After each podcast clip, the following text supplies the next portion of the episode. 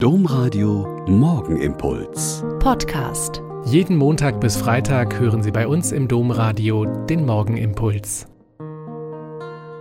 Wieder mit Schwester Katharina. Ich bin Olpa Franziskanerin und freue mich, wenn Sie jetzt am frühen Morgen mit mir zusammenbieten. Eine der vielen starken Frauen wird heute gefeiert, die die Art und Weise des Kirchewerdens im 8. Jahrhundert im Frankenreich also im heutigen mittleren und südlichen Deutschland sehr geprägt hat. Lioba wird in Wessex in England um 705 geboren und einer der Verwandten der Familie ist der spätere Winfried Bonifatius, der Apostel der Deutschen.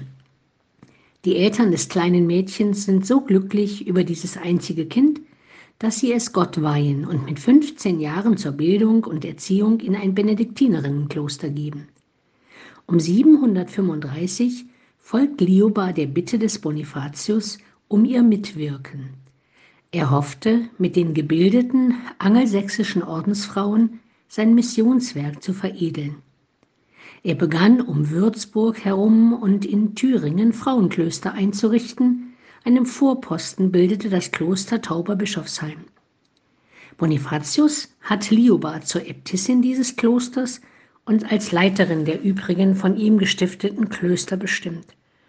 Besonders widmet sie sich der Erziehung von Frauen und Töchtern des Adels. Aber auch Lioba selbst gründet in den folgenden Jahren mehrere Klöster. In Tauberbischofsheim richtet sie eine Klosterschule ein, in welcher der Lehrerinnen-Nachwuchs für die neu gegründeten Klöster seine Ausbildung erhalten wird. Lioba also, eine kluge und weitsichtige Frau, die planen und bauen, gründen und lehren, mit Beten und Singen, mit Lesen und Leben aus dem Evangelium verbunden hat. Sie hat ein Werk geschaffen, das bis heute gültig ist. Mädchen und jungen Frauen zu Bildung und Ausbildung zu verhelfen, das umliegende Land zu kultivieren und dem Kontakt zu den Herrschern ihrer Zeit als besonders gütig zu den Armen bekannt zu sein. Sie hat große Klöster gegründet und geleitet und hatte in der Kirche ihrer Zeit eine hoch angesehene Stellung. Der heilige Bonifatius hat sie so sehr geachtet und geschätzt, dass er verfügt hat, sie neben seinem Grab bestatten zu lassen.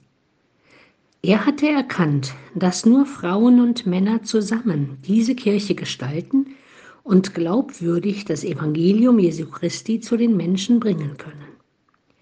In dieser Phase des Kirchewerdens war das eine hervorragende Erkenntnis, die sehr zum Wachsen und Werden beigetragen hat. Der Morgenimpuls mit Schwester Katharina, Franziskanerin aus Olpe, jeden Montag bis Freitag um kurz nach sechs im Domradio. Weitere Infos auch zu anderen Podcasts auf domradio.de.